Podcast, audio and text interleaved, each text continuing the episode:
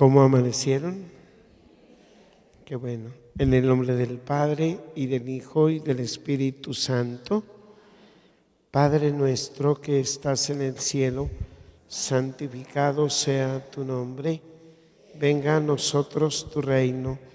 Hágase tu voluntad en la tierra como en el cielo.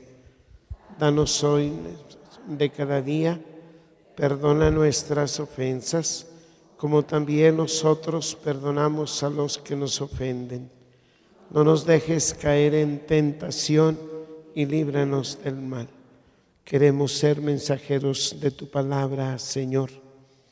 Danos valentía para llevarla por todos los rincones de nuestra comunidad. Queremos ser sembradores de tu esperanza. Danos perseverancia para no bajar los brazos y empezar cada día como si fuera el primer día de trabajo apostólico. Queremos ser mensajeros de buenas nuevas. Danos alegría para contagiar a otros la gratuidad de tu amor. Queremos ser una mano tendida al otro. Danos compasión para sentir con tu espíritu y actuar con tu compromiso. Queremos ser constructores de comunidad. Danos comprensión para escuchar, para fortalecer relaciones con los demás, para ser instrumentos de unidad entre las personas. Queremos ser peregrinos de tus caminos, estar siempre en movimiento, sin instalarnos, sedientos siempre de búsqueda y de encuentro. Muéstranos, Señor, el horizonte. Mantén, eh, mantén, vivas los sueños y los proyectos. Ayúdanos a seguir cada día adelante en ese deseo de seguirte. Queremos ser tus mensajeros y tus testigos, Señor de la historia. Queremos mostrar con nuestra vida que tú estás en medio de nosotros Danos la fe a toda prueba de tantos que a diario y sin primeras planas hacen santo tu nombre, porque hacen presente en este mundo al Dios con nosotros, con su vida, con su testimonio, con su ejemplo de hermanos de todos. Queremos ser tuyos, Señor. Gloria al Padre y al Hijo y al Espíritu Santo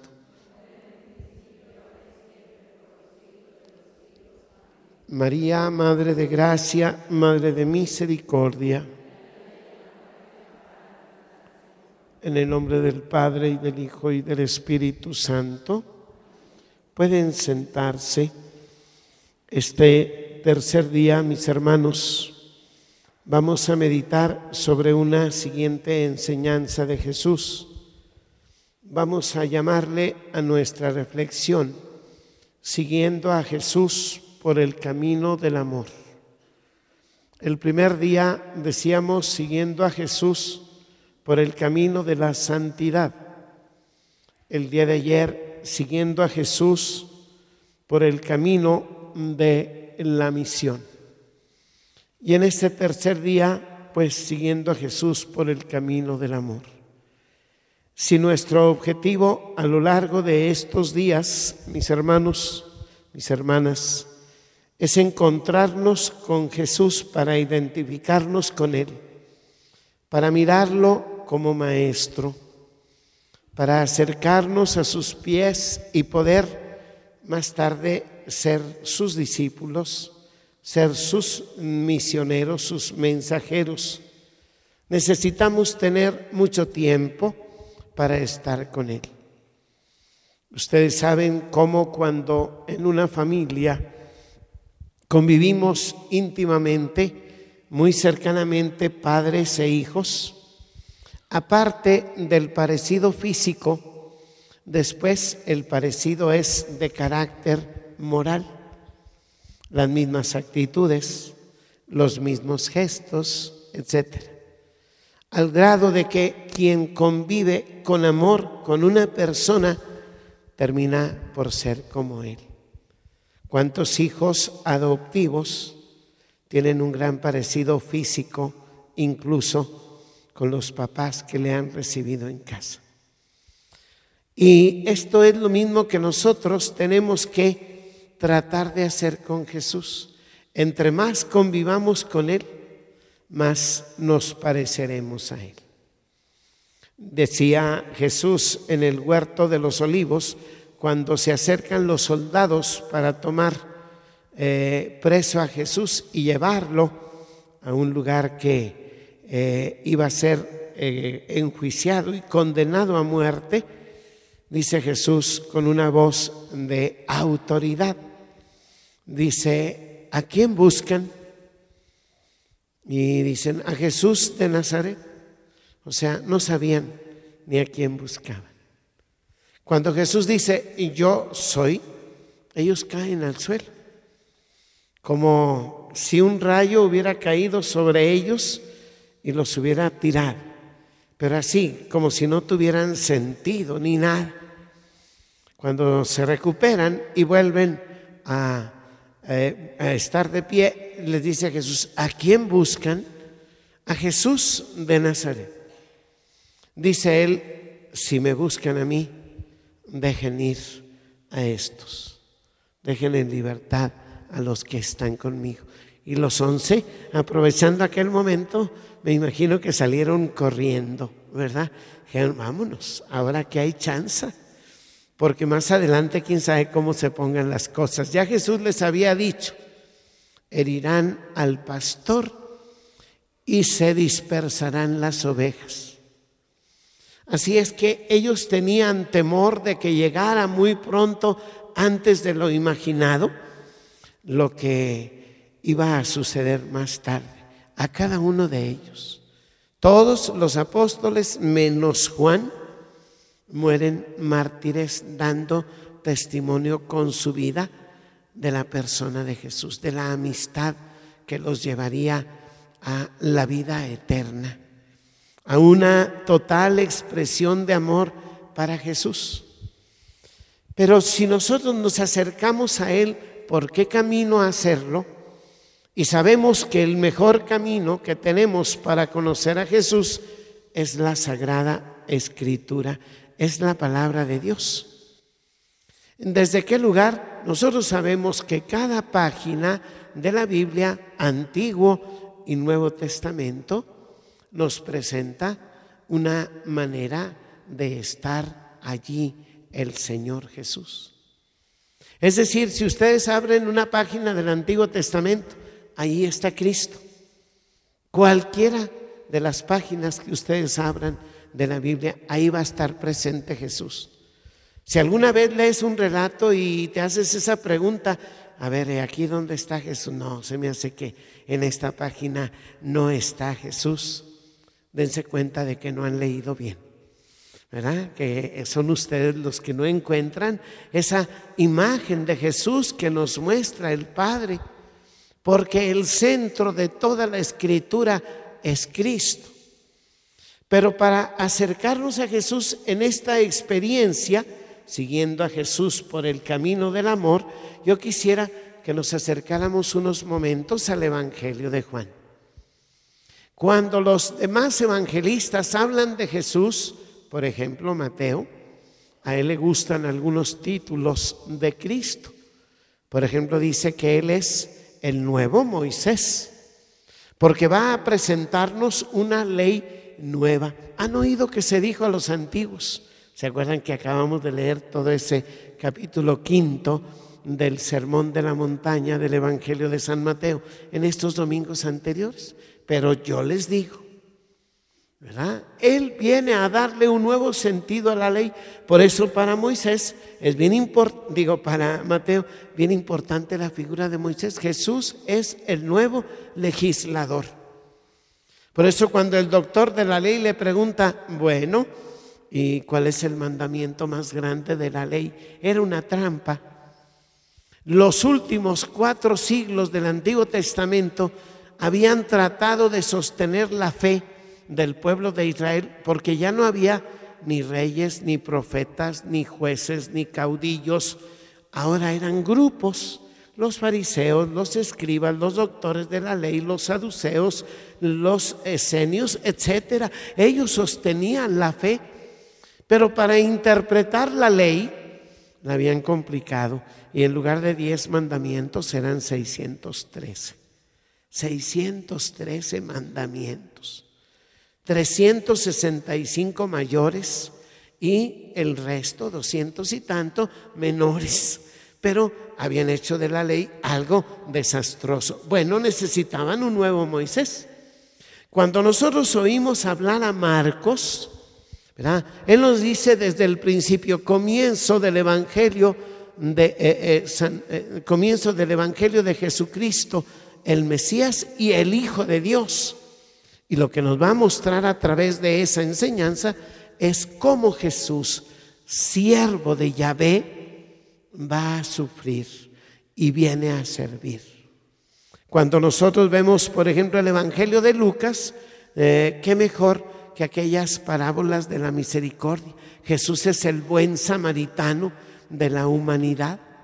Jesús es el padre de la parábola aquella del hijo pródigo. Jesús es el pastor que busca a la oveja perdida, etc. Cuando nosotros llegamos al Evangelio de Juan, Juan, que era el discípulo amado, el que se recargaba en el pecho de Jesús, el que escuchaba sus más íntimos secretos, etc., él lo que hace simplemente es no definir a Jesús. ¿Por qué? Porque sabe que cualquier palabra que diga del Señor no es suficiente. Por tanto, lo que Él va a hacer es que cada vez que le preguntan quién es Jesús, deja que Jesús mismo hable.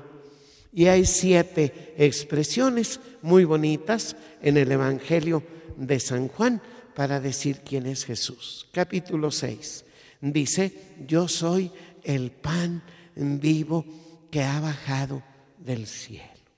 El que come de este pan vivirá eternamente. Fíjense, el primer título de Jesús es Jesús es alimento, Jesús es pan, pero no solamente es un pan que da una capacidad para vivir esta vida terrena, sino sobre todo para vivir esa vida eterna y esa dimensión de fe que desde aquí nosotros estamos viviendo. Una persona débil en su fe seguramente no está ni muy cerca de la oración ni muy cerca de la Eucaristía. Y si no, vean ustedes las personas que tienen en su ambiente, en su grupo de amigas, etcétera, ¿no?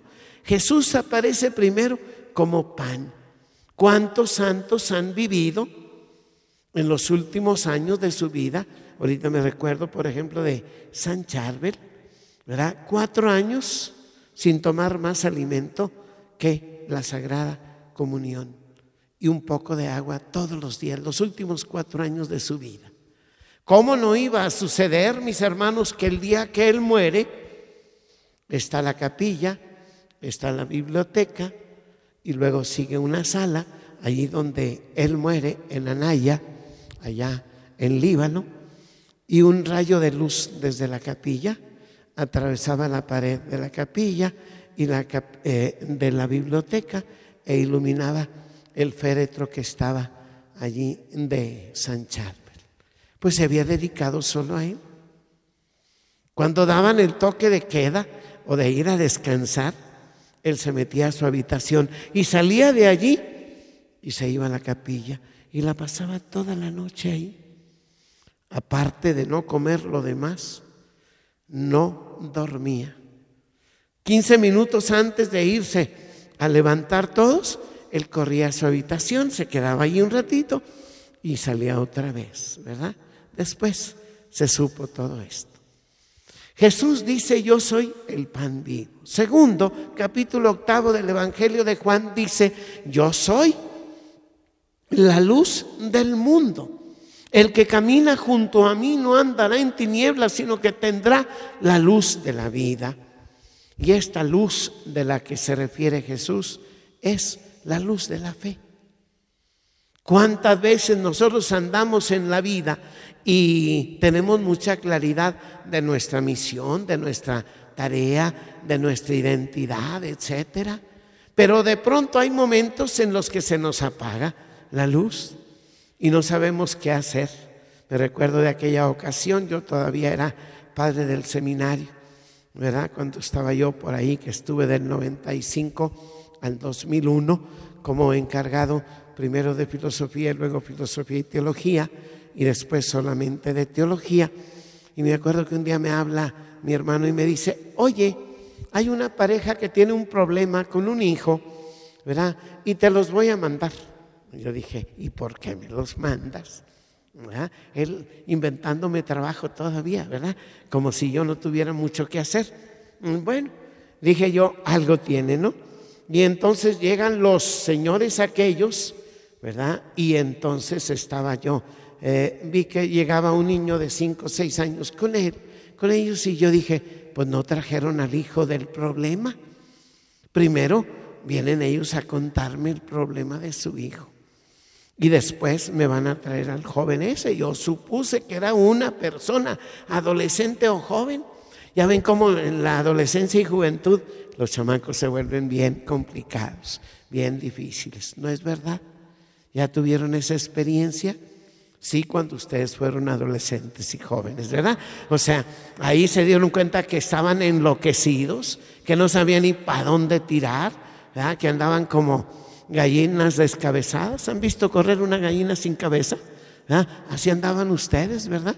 Tanto les dijeron, barre, porque si no cuando te cases, lava, porque si no cuando te cases, cocina, porque si no cuando te cases, a los 13 años andaba la chamaca buscando a ver quién era el pelado que se iba a lanzar con ellas como gallina descabezada, ¿no es cierto? Y el corazón se enamoraba de todo, ¿no? Ya empiezo a platicar con los papás, no sabemos qué hacer con nuestro hijo y cuál es su problema. Pues nomás llega la noche y tiene grandes miedos y siente que alguien se le sube encima, como un animal que tiene cabeza de león, que tiene cuerpo de toro, y empieza, ¿verdad? Y le dije, ¿y qué edad tiene el muchacho? Es este niño que está aquí. Ay, dije, qué desgraciados papás, ¿verdad? Los que han de estar endemoniados porque ellos decían que el niño estaba endemoniado. Son ellos. Y empecé a escarbarles tantito, ¿sí? ¿Quién toma en la casa de los dos? Los dos. ¿verdad? ¿Quién grita más? Los dos. ¿Quién ha sido infiel? Los dos. Ah, y quieren que el niño viva en un ambiente adecuado, ingratos, con tantos, dijo, con tantos problemas de los papás. Cámbienlo de familia y el niño se compone, ¿verdad? O sea, ustedes son los que tienen al mentado chamuco que ya se lo están transmitiendo al niño. Me llevé al niño a otro lado, le hice una oración y dije, no va a volver a pasar nada. Si vuelve a pasar, me hablan a la hora que sea yo muy valiente, o sea, así como diciendo, ya me ha tocado muchas veces, no tenían luz y había que transmitirles la luz. Tercero, dice Jesús en el capítulo 10 de San Juan, yo soy la puerta de las ovejas. No dice la puerta del redil de las ovejas, porque de lo que se trata es yo soy la puerta de todo eso que ustedes están buscando. ¿Alguien busca la felicidad aquí? Bueno, Jesús es la puerta. ¿Alguien busca la esperanza? Jesús es la puerta. ¿Alguien busca el amor?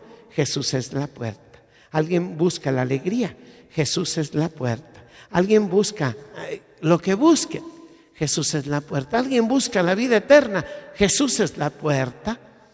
Ah, por tanto, el que entra por mí entrará y saldrá y encontrará pastos, etcétera, ¿no? Me brinco la cuarta, a la que volveré en unos momentos, y les digo la quinta, capítulo 11, en la casa de Marta y de María, sus amigas, y de su gran amigo Lázaro. Yo soy la resurrección y la vida. El que cree en mí, aunque haya muerto, vivirá. Todo aquel que vive y cree en mí, no morirá para siempre. Imagínense ustedes cuando una persona siente que el final de su vida va llegando por una enfermedad, no importa la edad, qué angustioso es. Me tocaba platicar con un señor que tuvo un cáncer tremendo en el hígado y que duró tres años. Ese ordinariamente no dura mucho. El cáncer ahí en el hígado dicen que es uno de los órganos más delicados. Y este señor iba pasando etapas y al principio muy firme en su fe y la oración y la señora le leía la palabra de Dios y todo. Y llega un día y tenía la cara desencajada y triste. Y le digo yo, ¿qué, qué te pasa? Estos últimos días, Padre, he estado pensando, ¿y si Dios no está en ningún lugar? ¿Y si no existe? Porque todas mis oraciones que yo he hecho son para salud. Y sin embargo, me encuentro con que yo sigo cada vez más decayendo en esa salud que voy llevando. Y si Dios no nos ofreciera, si existiera, no nos ofreciera una vida eterna, sino una vida solamente para aquí.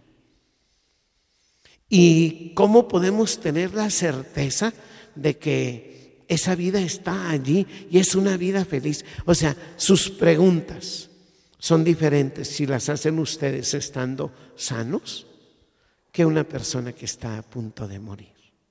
Y lloraba. Y le decía yo, pues más vale que Dios esté por allí. Porque si no, ¿a dónde vas a ir, ingrato? ¿Al olvido? ¿Al Sheol, como decían los judíos? ¿Saben lo que era el Sheol o la Gehenna? Era el basurero público de la ciudad donde se quemaba todas las cosas. Entonces, si tú vas a ir allí, pues apaga y vámonos. O sea, ya no tiene caso que sigas pensando en todo eso. Pero Jesús en la resurrección y la vida. El que cree en mí, aunque haya muerto, vivirá. Todo aquel que vive y cree en mí no morirá para siempre. Y le alentaba yo y de pronto como que quería sonreír, como que quería, ¿eh? a los pocos días me dicen, Padre, ya le volvió la alegría de nuevo, ya está con entusiasmo, ya dice que quiere llegar allá a la casa del Padre. Ah, que a todo dar ya hicimos algo útil, ya valió la pena darle aliento a una vida en esos momentos tan difíciles. Siguiente, el número 6, capítulo 14, dice Jesús, yo soy el camino, la verdad y la vida. No hay manera más concreta, más sintética de decir la riqueza que es la persona de Jesús. Yo soy el camino, yo soy la verdad y yo soy la vida. ¿Y qué le dice la señora que quiere mucho a su marido? Vida, ¿cómo estás? ¿Verdad? La vida es una expresión muy bonita. Cuando no lo quieren tanto, bueno, soquete, pedazo de animal, bestia, etcétera, ¿no? Hijo de tu madre, porque con la madre se llevan todos los demás, ¿verdad? Fíjense qué distinto es. Pero dice la mamá con su hijo recién nacido, mi vida, mi amor. Y ahí sí que les nace del corazón, ¿verdad? Y lo otro es nada más una manera de maderiarse al viejo para sacarle lo que quieran, ¿verdad? Porque cuando se portan bien, ¿qué me vas a pedir? ¿Verdad? Muy bien. ahora es al revés, ¿verdad? Las señoras que trabajan son las que le dan al viejo. Muy bien. Este séptimo dice, yo soy la vida y mi Padre es el viñador. Yo soy la vid y ustedes los sarmientos. ¿Verdad? El que permanece unido a mí da fruto y el que no, no. Porque sin mí ustedes no pueden hacer nada. Y la séptima expresión del Evangelio de Juan es capítulo 10. Yo soy el buen pastor. Si nosotros queremos comprender una manera cómo Jesús nos muestra su amor, Lo podemos contemplar en esa palabra suya, capítulo 10, versos del 11 al 18. Es uno de los textos más maravillosos de toda la escritura. Es la parábola que aquí se llama una alegoría, que es una parábola continuada, es una múltiple parábola, ¿verdad? Esta es una de las más hermosas del Evangelio y de las más leídas y estudiadas. Dice así, yo soy el buen pastor. El buen pastor da la vida por sus ovejas. Pero el asalariado, el que no es pastor, que no es propietario de las ovejas, abandona las ovejas y huye cuando ve venir al lobo. Y el lobo hace presa en ellas y las dispersa. Como es asalariado, no le importan las ovejas. Yo soy el buen pastor y conozco a mis ovejas y las mías me conocen a mí. Del mismo modo que el Padre me conoce y yo conozco a mi Padre y yo doy la vida por las ovejas. También tengo otras ovejas que no son de este redil. También a estas debo conducir. Escucharán mi voz y habrá un solo rebaño bajo un solo pastor. Por eso me ama el Padre, porque doy mi vida para recobrarla de nuevo. Nadie me la quita. Yo la doy voluntariamente. Tengo poder para darla y tengo poder para recobrarla. Esa es la orden que yo he recibido de mi Padre. Palabra del Señor. Fíjense cómo Jesús, en su experiencia de encarnarse, tomó nuestra condición humana. Se hizo como nosotros. Y ya decíamos cómo Jesús crecía en edad, en sabiduría y en gracia delante de Dios y de los hombres. Pero ¿cómo hace Él la verdadera experiencia de encarnarse en nuestro camino, sino es a través de su cercanía, de su ternura, de su amor, de su perdón, de la felicidad que nos comparte. Para los judíos no había mejor manera de hablar de Dios Padre que la, decir, la de decir, Él es el pastor. Recordamos aquella profecía de Ezequiel. Ay de ustedes, capítulo 34 de Ezequiel, ay de ustedes, pastores de Israel, los puse al frente del rebaño y se han aprovechado de él. Se han enriquecido, los han descuidado, los han dejado que se dispersen, los han dejado en manos del enemigo, se han herido y han perdido la vida. Yo mismo seré su pastor iré delante de ustedes. Y empieza a describir lo que ahora describe aquí Jesús en esta parábola. Fíjense, en esa parábola, digo, en esa eh, profecía de Ezequiel, el pastor es Yahvé. Ustedes son mi rebañito, rebañito querido, amado. Ahora Jesús dice, yo soy el buen pastor. ¿Cuáles son las tareas del buen pastor? Primero, conocer a sus ovejas. ¿Cómo te conoce el Señor? Mejor de lo que tú te conoces. ¿Por qué? Porque Él vive en tu interior. ¿Recuerdan ustedes cuando San Agustín, un hombre de Dios, empezó a buscar la verdad? Él empezó a buscar la verdad, no empezó a buscar a Dios. Y fue por la filosofía, y fue por la teología, y fue por el arte, y fue por el placer mundano y todo, al grado de que, ¿se acuerdan que tuvo un hijo? San Agustín, con una mujer de la vida galante. Y un día la mujer de la vida galante vino y dijo, oye, este hijo es de los dos. Así es que ahí te lo dejo. Si tú no estás a mi lado, tampoco quiero que estés, ¿verdad? Entonces, ahí te lo dejo. Y el hijo de San Agustín es San Adeodato, ¿verdad? ¿Qué quiere decir Adeodato? Regalito de Dios. Eso quiere decir. Ese fue el nombre que le puso en el bautismo, pero después se preocupó de que se santificara también. No solamente él, sino que se santificara su hijo así como ustedes se esfuerzan, mamás, en que si son felices, quieren que sus hijos sean felices. Pero si son santas, quieren que sus hijos sean santos. Y ya vi algunas sonrisitas así como diciendo, Padre, fíjese dónde anda. O sea, en San Pablo Apóstol. Ay, no, no, no, precisamente aquí es donde tenemos que empezar a encontrar esas personas, en cada lugar donde vamos, ¿verdad? Fíjense cómo él cuando buscó por todas partes y probó de todo, regresa y dice, tarde te conocí, tarde te amé. Yo te buscaba afuera y tú estabas dentro. Yo creía encontrarte lejos y no me daba cuenta que allí estabas tú, pero profundamente arraigado en esa experiencia de conocerme.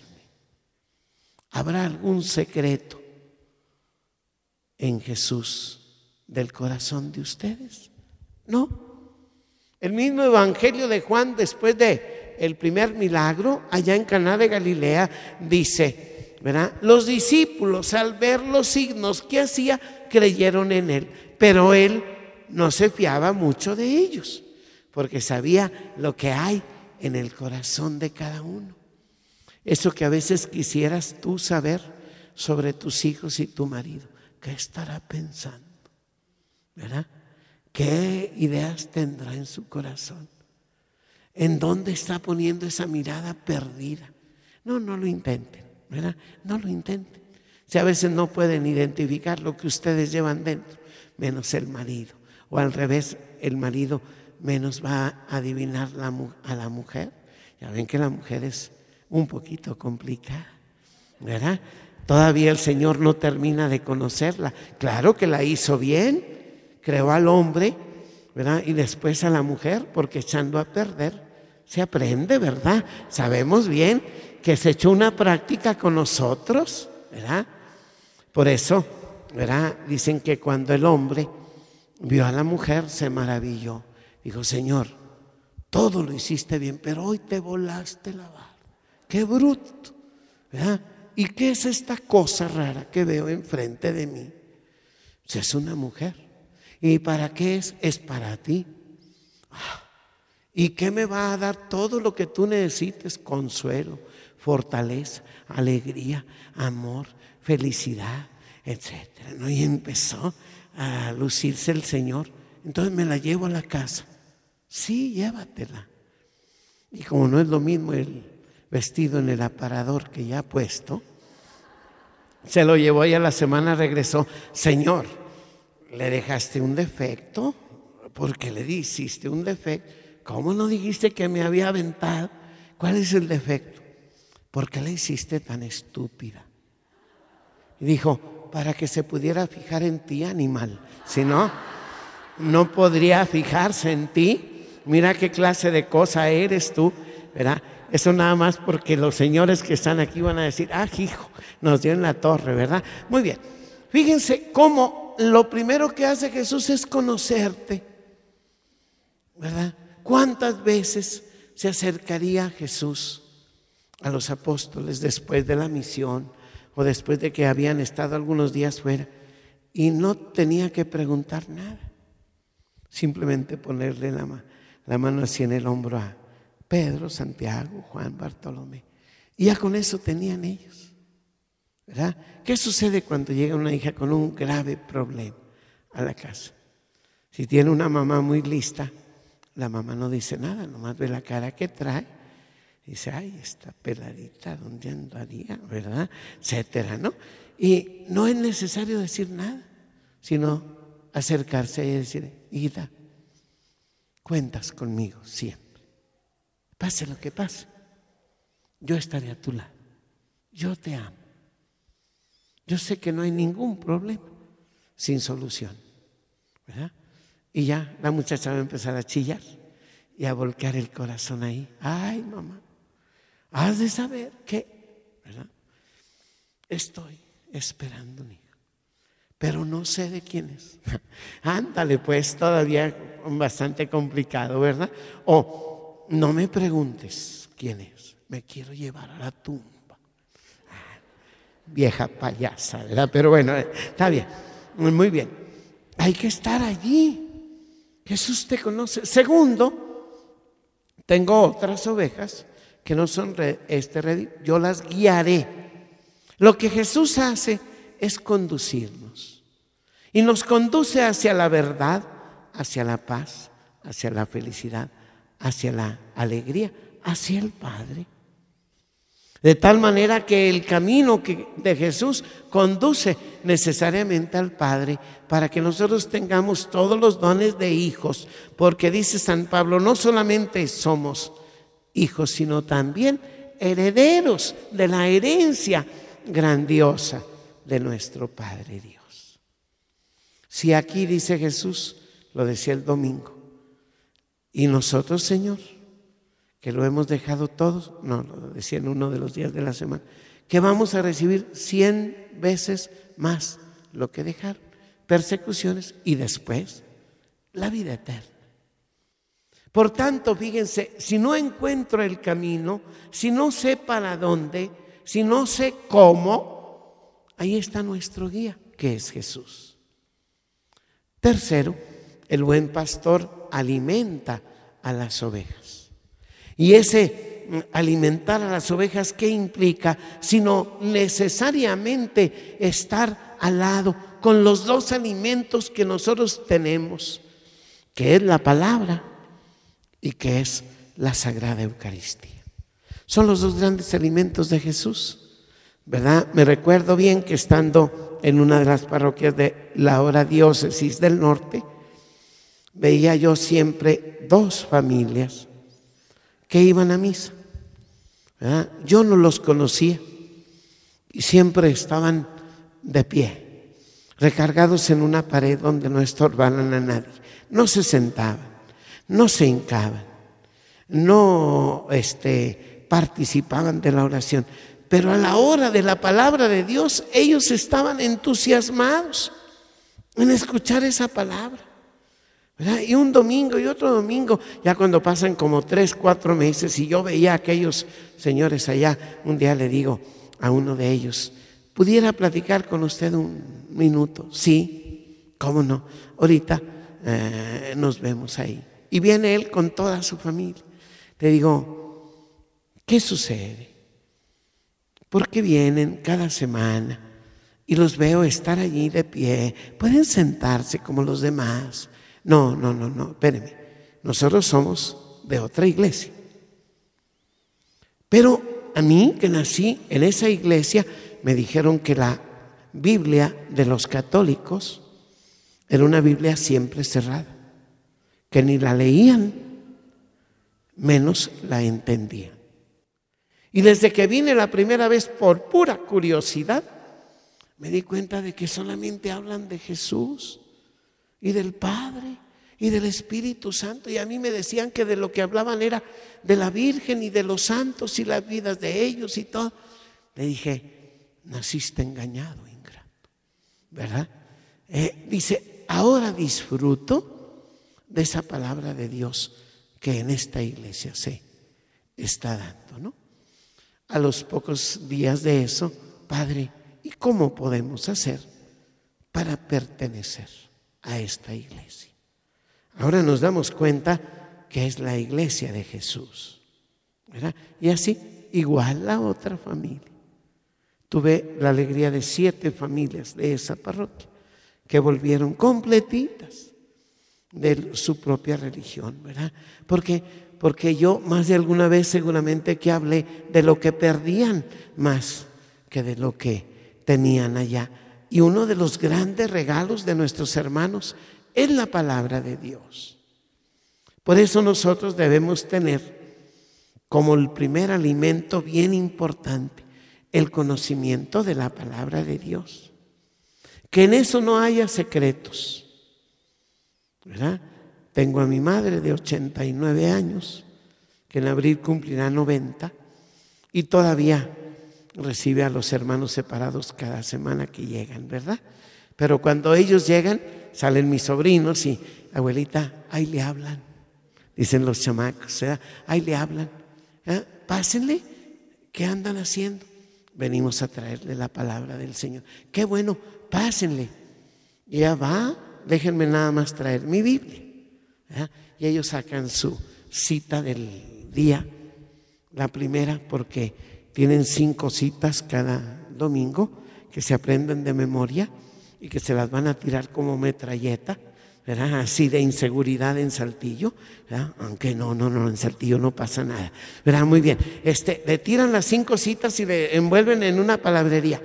Dice mi mamá, espérese tantito, déjeme ver mi traducción y vamos a dialogar la primera cita y todo. No, señora, pero ¿cómo usted? ¿Usted qué puede saber? Nosotros, sí, porque nos hemos preparado. Hemos estado durante dos largos años estudiando.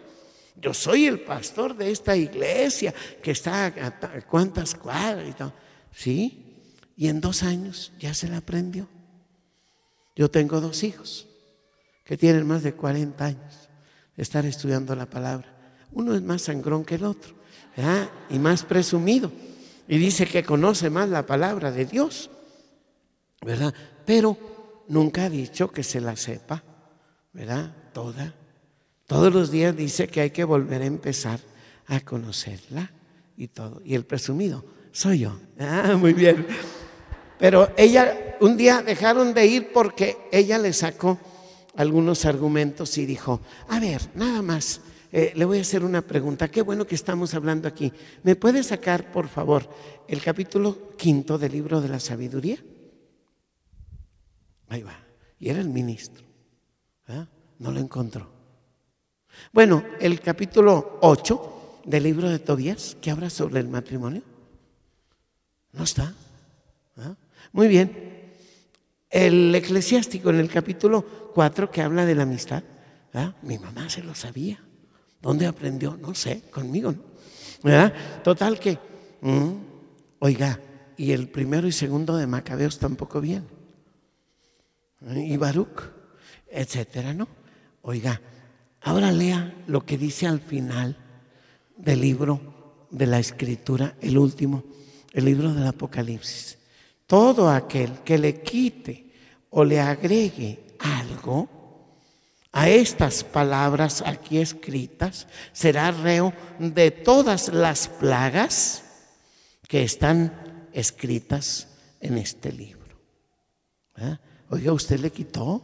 Si en su Biblia no vienen esos siete libros que le he mencionado, usted le quitó. No, pues así me la dieron a mí la palabra de Dios ahí en el templo y hasta se retiraban de la Biblia como que ya no la querían tomar. Mis hermanos, qué mejor argumentación para educar un hijo, para orientar una vida de matrimonio, que la palabra de Dios. Ese es el alimento que nos da Jesús. Y segundo, la Eucaristía. Hay aquellos que dice San Pablo en 1 Corintios capítulo 11. Sé que entre ustedes hay algunos enfermos, unos que son muy débiles y otros que ya murieron en el camino de su fe porque no se alimentan de esta, ah, este sagrado alimento que era la sagrada Eucaristía. Al referirme a esto, dice San Pablo, no los felicito. Porque cuando llegan a celebrar la Eucaristía, unos llegan primero, cuando llegan los demás, ya han perdido la razón por el exceso de vino. Vienen a la casa de Dios para ofender al Señor. Cuando se vayan a acercar a ese alimento, procuren primero revisar su conciencia si está limpia si son agradables al Señor. No vaya a ser que en lugar de ser un alimento para la vida, pueda ser un alimento para la condenación. ¿Verdad? Así es que no se apresuren a tomar la Eucaristía. Porque yo recibí lo que a mi vez les he transmitido. Que en aquella noche Jesús tomó pan y lo repartió y les dijo, tomen y coman todos de él esto es mi cuerpo. Tomen y beban todos de él. Este es el vino de mi sangre, es mi sangre, sangre de la nueva alianza que será entregada por ustedes. Cada vez que hagan eso, háganlo en memoria mía. El relato de Pablo en 1 Corintios 11 es el relato más antiguo que tenemos de la institución de la Eucaristía. Después, Lucas se unirá a esa tradición y lo hará casi igual. Y Marcos y Mateo lo harán de manera diferente, pero entre ellos parecido. Fíjense, qué importante es saber que quien come la Eucaristía tiene un boleto seguro para la vida eterna. Me llamaron para ver un enfermo muy grave. Él tenía 50 años, pero estaba muy grave y decía el médico, le quedan unas cuantas semanas, no más de dos meses. Y llego yo y el señor aquel, este, pues así soberbio y todo, en esos momentos de su enfermedad delicada, como que no sabía todo lo malo que estaba. Y empiezo a platicar. Le digo, no sabe quién soy yo, pero soy fulano de tal y vengo a hacerle una visita. Supe que estaba enfermo. Ahí estaba su esposa y sus dos hijas. Y a mi señal convenida, desaparecieron la señora y las hijas, ¿verdad? El asunto era que lo pudiera confesar y luego lo pudiera ungir. Y le digo yo, ¿cómo se ha sentido? Bien. En las semanas anteriores mal, horrible. Yo pensaba que ya me llegaba la muerte. Y yo sin poderle decir, pues ahí está tocando. Ahí en la puerta, ahí está. Nada más que le dije, déjame entrar primero yo, ¿verdad? Y le digo yo, no hombre, mire, yo creo que la enfermedad tiene grandes ventajas. Nos hace ver que nuestra naturaleza humana se va debilitando y se va disponiendo para qué? Para el momento de estar en la casa de Dios. Le digo, ¿qué le parece si empezamos por una buena confesión? Dice, ah, yo soy ateo por la gracia de Dios. ¿verdad? Dije yo, este ya cayó, ya cayó, ¿verdad? Soy ateo por la gracia de Dios. Le dije, pues fíjese que aunque usted lo niegue, Él ahí está. Y está como Padre bueno. Más aún, le aseguro que pronto lo va a ver. Ya me adelanté, ¿verdad? Pero le dije, Pronto lo va a ver. Y empezó a llorar un hombre así fornido y todo, lleno de vida aparentemente, pero bien enfermo. Empezó a llorar aquel hombre y empezó a decir sus pecados. Le pongo la unción de los enfermos, ya con la esposa y las hijas ahí, y hubieran visto qué paz y qué tranquilidad de hombre para llegar al final del camino. Ah, al día siguiente, por supuesto, le traje la Eucaristía, pero Qué hermoso es saber eso, que nos vamos preparando con el alimento de cada día que lo tomamos. Diría Scott Hans, un gran eh, protestante que cambió la iglesia católica, se convirtió por la Eucaristía. Después, ¿cómo explicarle a su esposa que él ya era católico? Se la trajo luego y todo decía, si los católicos pudieran comprender el gran regalo de la Eucaristía.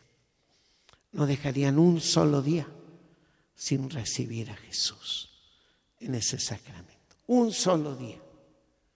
Muy bien, Jesús nos conoce, nos guía, nos alimenta. Cuarto, Jesús nos busca cuando nos hemos perdido en el camino. ¿Cuántas veces nosotros podemos ir a una experiencia de fe, a un retiro, un encuentro, y vemos testimonios de personas que se transforman por la proclamación de la palabra de Dios? Me recuerdo hace muchos años estaba yo en Nueva Rosita, ya había estado en la frontera, en Ciudad Acuña, y un día llegan algunas personas de, del río Texas y a visitarme, según esto. Y llegan y me dicen, Padre, venimos desde el río, tenemos un curso de evangelización fundamental del querigma y nos gustaría que nos ayudara con un tema. Le digo, sí, ¿para cuándo es? Ya veo mi agenda. Y, Está bien. ¿Verdad? ¿Qué tema quieren que dé? El que usted diga. De veras, el que yo diga. El segundo habla del pecado en ese nadie me cuenta.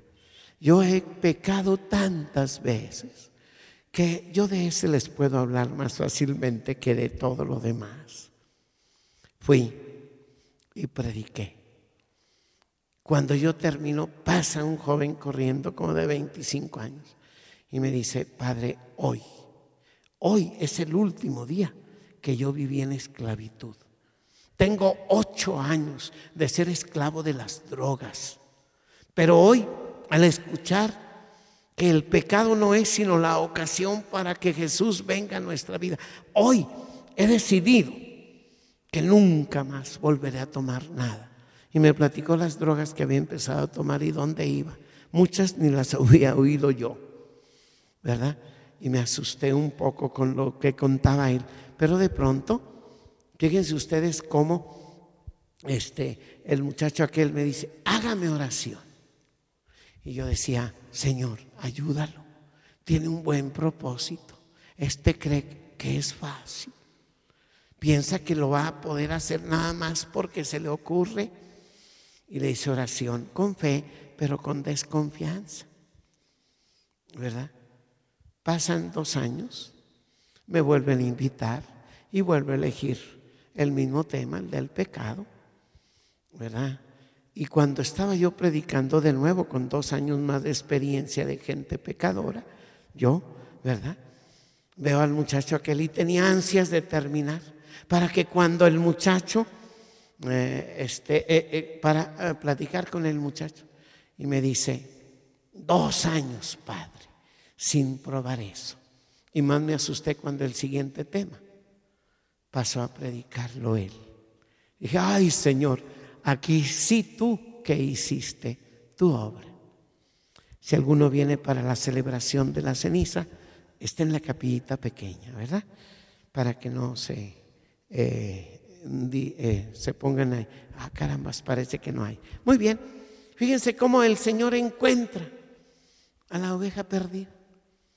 ¿Y cuántas veces nosotros nos hemos sentido así? Como esa ovejita que se descarrió, que se perdió, ¿verdad? Siendo niño éramos ocho. Yo creo que el más travieso y la oveja más perdida era en mi casa yo. Mi mamá veía un vidrio quebrado, cogía el cinto de mi papá, me daba unos cintarazos y luego iba a preguntar, ¿quién lo quebró? Y los otros siete hermanos volteaban y se me quedaban viendo bien delatores. O sea, pero nunca se equivocó mi mamá, nunca. Yo digo, tenía una sabiduría tremendísima, de veras que sabía en dónde estaba el venenito aquel, ¿verdad? Ese veneno, dijo el Señor a los 12 años, no, este si no lo llevo por este camino, ¿quién sabe qué ir a hacer? Me preguntaban un día, ¿y qué hubiera sido de no ser sacerdote? X, Y o Z, ¿verdad? No sé qué sería yo, ¿verdad? Pero Dios no le da alas a los alacranes. Bueno, siguiente, el buen pastor cura, cura a sus ovejas, ¿verdad? ¿Quién de nosotros no tiene heridas interiores? ¿Quién de nosotros no tiene tristezas? ¿Quién de nosotros no tiene ciertas actitudes por las que sufre, por las que batalla y que necesitamos, fíjense ustedes, una palabra, una palabra de Jesús, simplemente eso. Ah, me decía una joven en estos días pasados, que ha tenido problemas muy graves de su piel y por ese eh, problema se ha desfigurado y todo. Y ya va entrando en edad, tiene como unas 28 años la muchacha y dice, padre, nunca voy a encontrar con quién casarme. ¿Verdad? Porque ahora me dice una señora a la que fui a ver que a mí me tienen trabajada. ¿Verdad? Tan trabajada que ya hasta lo crees ingrata. ¿Verdad? Qué bárbara. Sí, que me habían hecho un mal para morir pero que en realidad es otra cosa lo que me está pasando a mí, que me están hundiendo. Eh, ya me dice que para poderme sacar de allí, necesito una buena cantidad de dinero para la primera entrevista. Dije yo, chin, ¿cuánto le cobraré ahorita que vino esta? Ya que anda dispuesta a dar dinero, 50 mil pesos la primera vez. Le dije, mija, no te creas. Hay mucha gente charlatana y mentirosa que te va a engañar. Tú acércate al Señor, haz una buena confesión, recibe la Sagrada Eucaristía y verás que tu piel va a empezar a cambiar. Yo me atreví a decir, por hocicón, ¿verdad? Ya volvió la muchacha a los nueve días y ya está cambiando, ¿verdad? ¿Por qué? Porque el Señor es así, a ella la va a sanar de eso.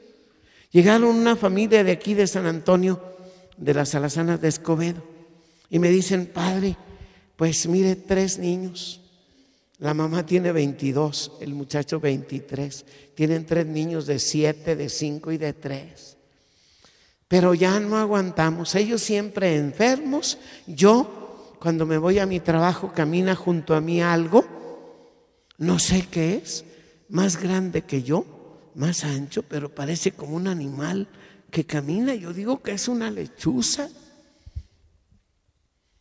Y en el árbol de la casa en las noches, cinco lechuzas. Y corren por el techo que es de lámina, no los dejan dormir. ¿Verdad? Y dije yo, ¿y quién es de ahí de la biznaga? De los dos.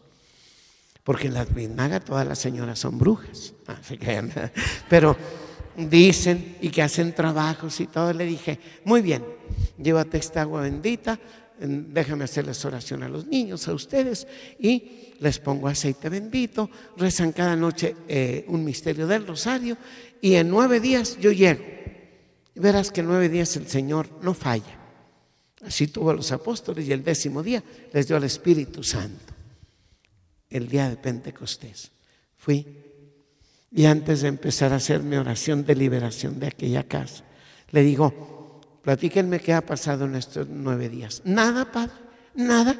La oración y el aceite que usted nos dio ya nos dejó en libertad.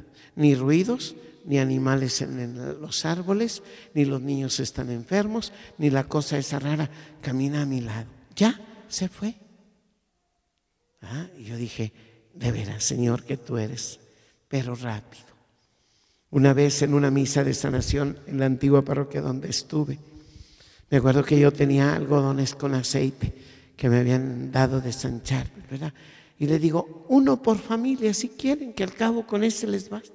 Que van a hacer caso las gentes. Se vinieron todos, ¿no? Y todos querían y no tenía yo para todos, ¿no? Me acuerdo que llega una señora joven que yo sabía que tenía cáncer en sus órganos genitales y de veintitantos años sin tener familia todavía. Es la última que recibe en su mano el algodón y la viejita de un lado empieza a llorar. Ya no tiene. Yo sí tengo ganas de tener ese aceite y todo. ¿Por qué? Porque yo sé que lo necesito. Y la muchacha que tenía cáncer se lo regaló. Ahí en mi presencia le dije, pase para allá, a la sacristía al final de la misa, dice una oración. Con eso tuvo la muchacha, para que el cáncer desapareciera. ¿Por qué? Porque el Señor actúa sanando.